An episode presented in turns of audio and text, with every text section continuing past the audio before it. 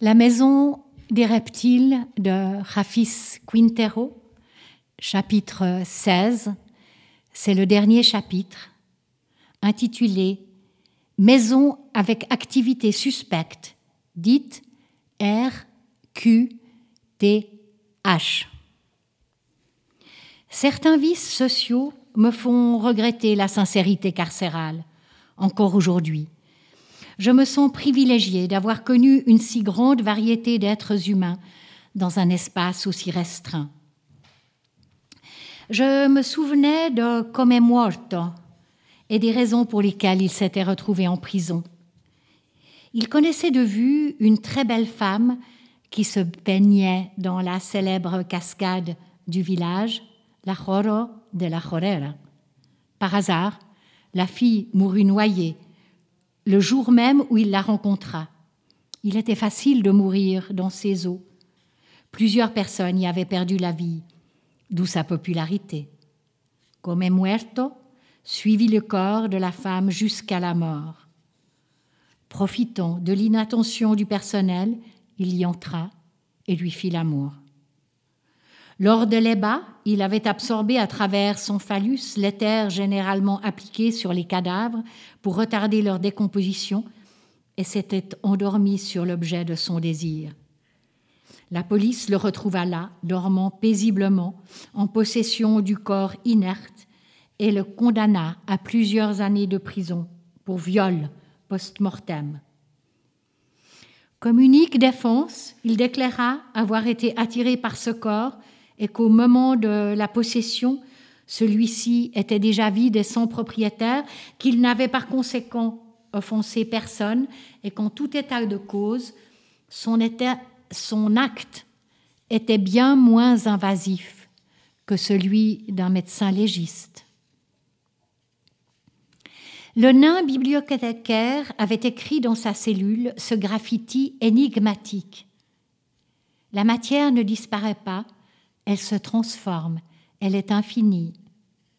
Des années après, en liberté, et alors que le grand amour de sa vie échappait à ses petites mains de désespoir, il la tua et la brûla, mais conserva pour la chérir les restes calcinés de l'une des mains de l'aimé, la main droite.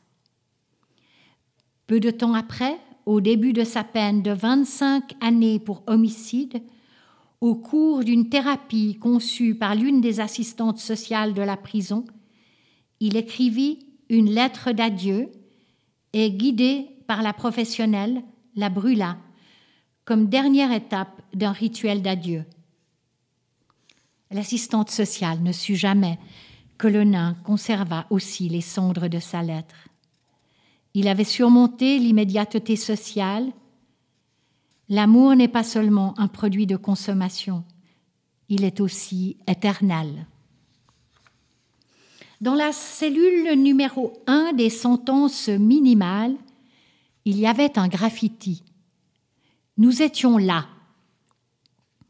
C'était l'héritage et la seule preuve de la présence de deux êtres ayant habité dans cet espace Choupi et Cholo, un couple qui se dédiait à l'activisme pour les droits des couples homosexuels à recevoir eux aussi des visites conjugales et luttait contre le fait qu'en prison, le corps du condamné devenait propriété intellectuelle du ministère de la Justice, contre le fait que les policiers et les fonctionnaires n'acceptent pas toutes les manifestations d'amour et que les condamnés perdent tous les droits humains. Ensemble, ils avaient écrit des recours de protection à la Cour suprême de justice et fait de nombreuses grèves de la faim, suivies par solidarité par certains détenus.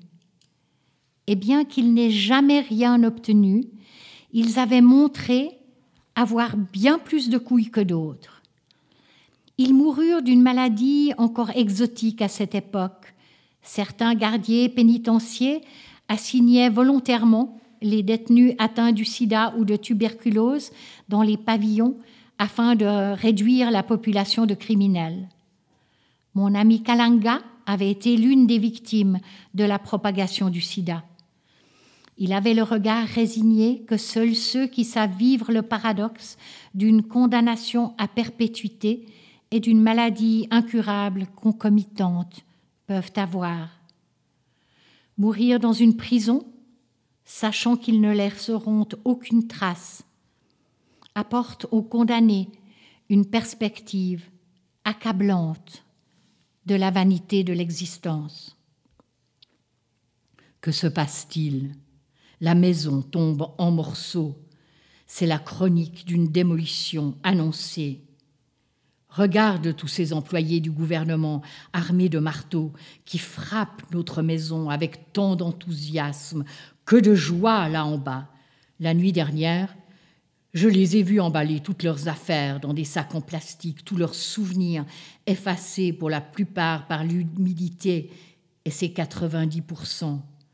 Les documents officiels de la grande femme, des litiges, des conseils juridiques, des ventes de terrain et des cartons remplis des fournitures du petit nouveau qui pourra enfin inviter ses camarades de l'école privée où sa mère, avec tant d'efforts, l'a inscrit.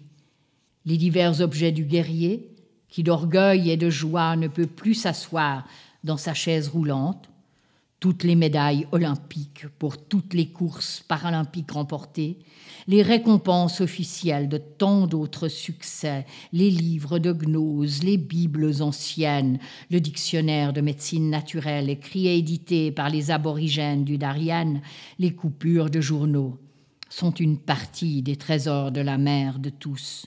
Le seul qui semble vouloir résister au changement, c'est le plus vieux. Comme nous, il est habitué à cette maison qui nous tombe dessus. Qu'est-ce que nous allons devenir? C'est la fin de beaucoup de choses, d'une longue période. Pour eux, en bas, plus de 30 ans. Pour nous, le temps est incalculable. Enfin, c'est quoi la prochaine étape?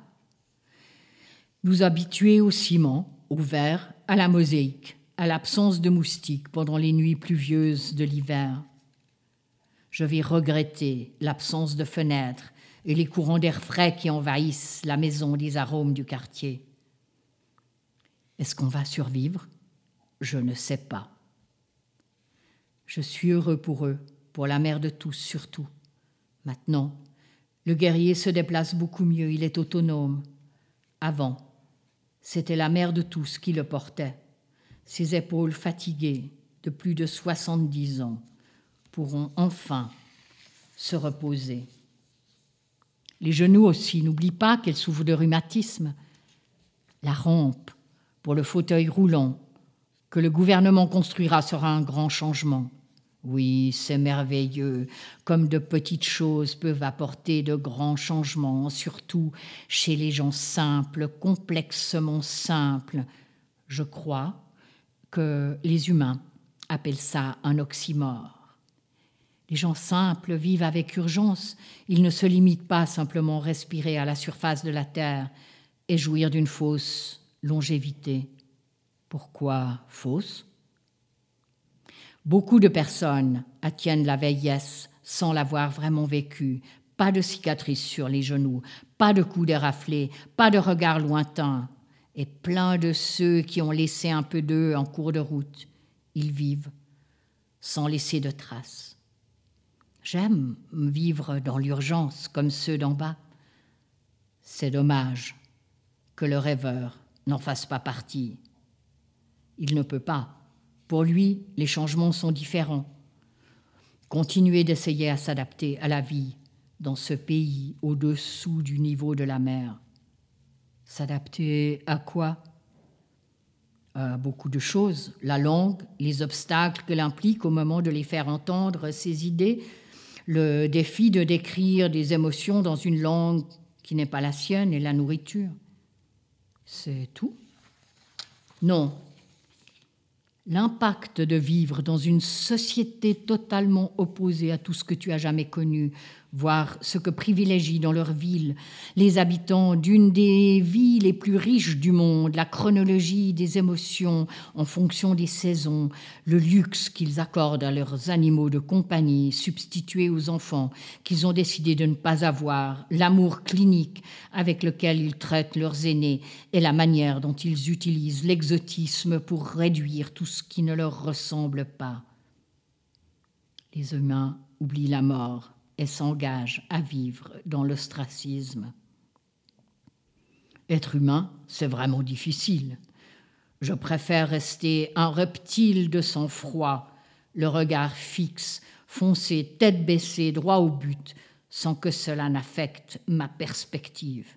Et nos queues, bien sûr. Attention, ce morceau de bois avec des clous est en train de nous tomber dessus.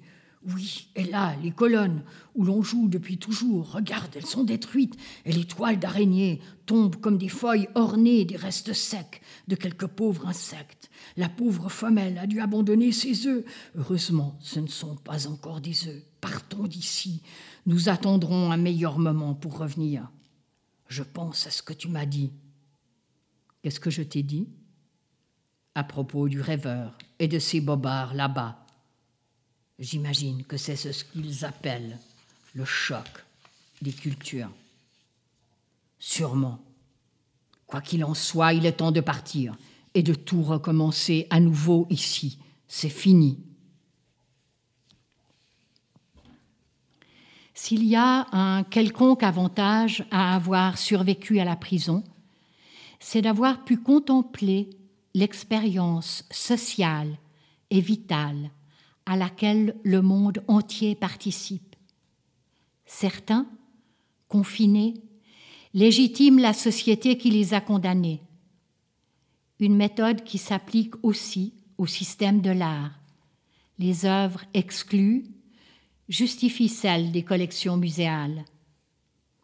Le fait d'avoir été envoyé dans l'un des deux lieux possibles où la société relègue ses humains au comportement inacceptable n'était finalement pas si grave. Cela pouvait toujours être pire. J'aurais pu être le patient qui croupit entre les murs excessivement blancs d'une institution psychiatrique, immobile, vêtu de l'impuissance d'une camisole de force qui le contraint à sa propre emprise abandonnant dans la dernière étape du processus la raison qu'il avait précieusement conservée, mais qui n'était désormais qu'une inutile fortune. La prison m'a aidé à vivre avec la certitude que les lieux de mes souvenirs n'existent plus, à accepter que les petites morts soient d'irrémédiables adieux, à comprendre que la loi et la justice sont inversement proportionnelles, que sous le gant qui tient le fusil, le bandit est toujours humain et que sous l'uniforme, le policier est toujours policier. La prison m'a aidé à cultiver l'asepsie, le réflexe utile de nettoyer ses empreintes sur tout objet qui pourrait être utilisé comme une arme, sachant que chacun de nous quelle que soit son éducation, peut à tout moment dépasser la ligne fragile qui départage la culture de l'instinct. J'ai vécu avec la notion de la perméabilité judiciaire. J'ai vécu en évitant à tout prix d'être là au mauvais moment. J'ai développé un sens aigu de la créativité en observant les détenus confinés à l'isolement j'ai vu comment il luttait contre le silence végétatif, comment il s'insultait quotidiennement, honnêtement, au travers des fenêtres, pour exercer leur imagination, chacun surpassant l'autre par son intelligence et son humour. Ils le faisaient pour garder leur cerveau en vie. J'ai compris que la raison pour laquelle le crime est présent dans l'histoire biblique dans la mythologie et même dans la théorie de l'évolution, Il fait partie de la nature humaine. En 1492, trois navires en provenance de l'Europe débarquaient en Amérique. Ils étaient pleins du commun des criminels, de chercheurs d'or et d'inquisiteurs. Moi-même, j'ai rencontré plusieurs types de criminels.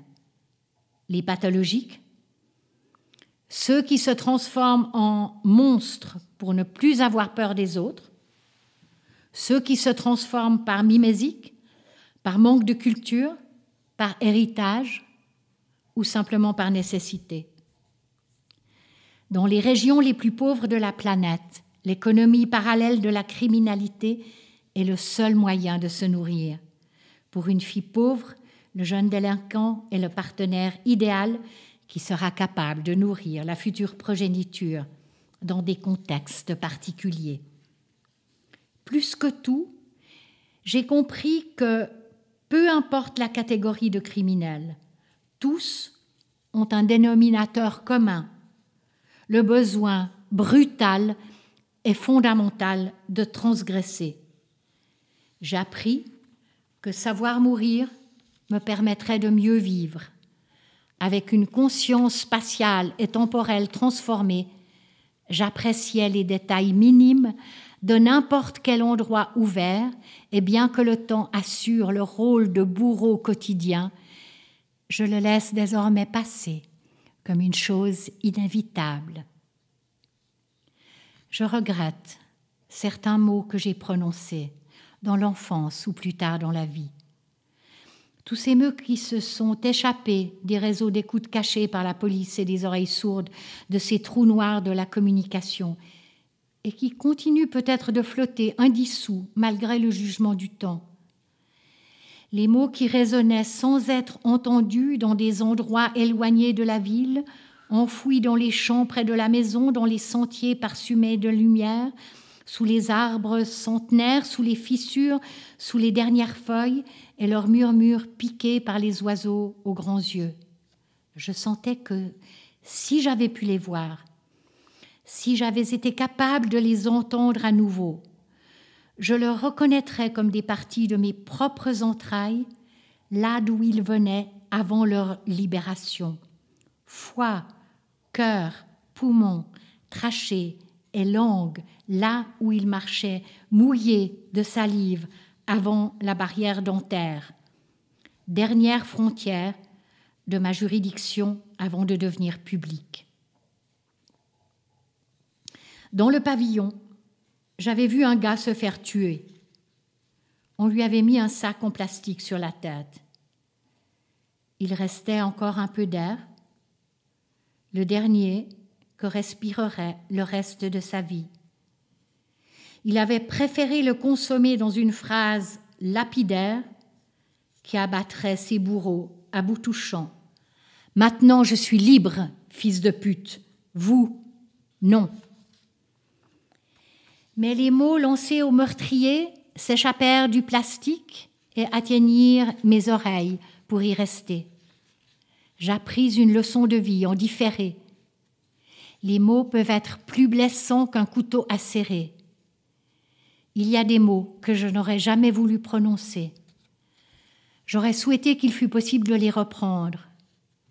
Quelques je t'aime mal orientés, des cris et des insultes inutiles.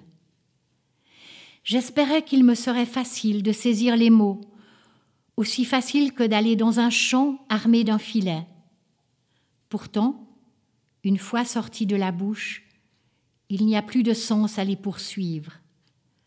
Chacun de nos mots laisse leur propre écho dans les oreilles de ceux qui les ont entendus, puis s'envolent, libres et impunis. Je rêvais de m'endormir dans le hamac suspendu à la porte de mon ancienne maison, la RQTH, comme la nommait dans son jargon militaire colombien mon père. Mon ancienne maison, récemment délabrée, démolie sur les ruines de laquelle un bâtiment plus adapté au handicap de mon frère, à la vieillesse de mes parents et à la vie sociale de mon neveu avait été construit. Je voulais sentir la sueur glissait de ma nuque vers le bout de mes doigts, de mes mains inertes de chaleur. Je voulais entendre les coques faussement éloignées et les innombrables grillons invisibles, moitié réels, moitié imaginaires. Je voulais entendre le refrain acoustique des crapauds. Je voulais voir les fourmis silencieuses dépouiller les arbres du jardin maternel. Je voulais voir la fureur du coq de la famille pourchasser mon fils et son enthousiasme aviaire je me sens comme un insecte, loin de son habitat naturel. C'était peut-être la seule façon d'éviter définitivement cette mutation sociale que j'aurais dû vivre. En Hollande, malgré la fenêtre embuée, je vivais avec la certitude du blanc absolu qui flottait paresseusement comme des bouteilles en plastique vides sur les canaux. Je suis au cinquième étage d'un immeuble d'étudiants assis devant mon reflet trouble, inintelligible, sur un miroir collé à même le mur. Le bruit extérieur est de plus en plus distant. Je suis endormie et réveillée par le froid et le bourdonnement persistant du congélateur sur lequel Tony Montana, le saint héros de tous les garçons d'Amérique latine, me regarde avec fureur et détermination. Je l'ai vu hier dans une boutique à aimant pour réfrigérateur et je l'ai ramené. Léon vient d'avoir huit ans. Il vit constamment dans le présent. Il a toujours une courte phrase prête dans chaque main. Il est fasciné par les couteaux et joue à Dieu avec les fourmis. Je le sais, j'en suis sûre. Francesca m'attend toujours au beau milieu de la foule, dans les salles d'attente de tous les aéroports. Dans la chambre maintenant noire, avec les chaussures encore attachées et dos au mur, je sens le vide de quelques mots irrécupérables. J'imagine sur le sol les corps de milliers d'heures mortes, des milliers d'heures mortes, neuf ans que je suis sortie de prison. Je me sens toujours jeune, malgré une disposition naturelle au gris, malgré la musique que j'aimais qui est devenue classique et la nourriture qui s'accumule dans mon ventre. Hier, alors que le soleil se cachait dans la mer du Nord, j'ai traversé un quartier de pêcheurs dont les filets étaient suspendus aux branches les plus hautes des arbres les plus bas. Ils capturaient des morceaux du ciel. Les bateaux amarrés en rangée sur les quais, comme des chevaux mouillés, pâturent les vagues qui se meurent sur la berge. Je porte mon corps avec une difficulté croissante. La gravité ne pardonne pas. Mon poids physique n'a pas changé, mais le volume de mes muscles émotionnels a diminué. Sur les murs d'une maison victime de vandalisme, mon ombre se promène en deux dimensions à travers d'anonymes graffitis. Pour un bref et unique moment, elle s'éloigne. Je me sens matériellement libre. Le graffiti me rappelle celui dessiné par un prisonnier dans le cachot où j'avais été envoyé, avec, après, une bagarre au couteau. Je ressens la solitude du météorite condamné à voyager éternellement à la même vitesse, sans gravité, sans résistance, sans but, condamné à la clandestinité monochromatique, condamné à une existence passée inaperçue parmi les soleils, les planètes orageuses, les immenses astéroïdes, les comètes ludiques et les satellites mélancoliques. Dans la solitude du météorite qui acquiert accidentellement un sens lorsque, attiré par la gravité terrestre, il pénètre dans l'atmosphère la brève lumière de son extinction nourrit l'imagination de ceux qui décident de rêver. Prisonnier de la ligne constante du temps, je n'ai toujours pas de certitude.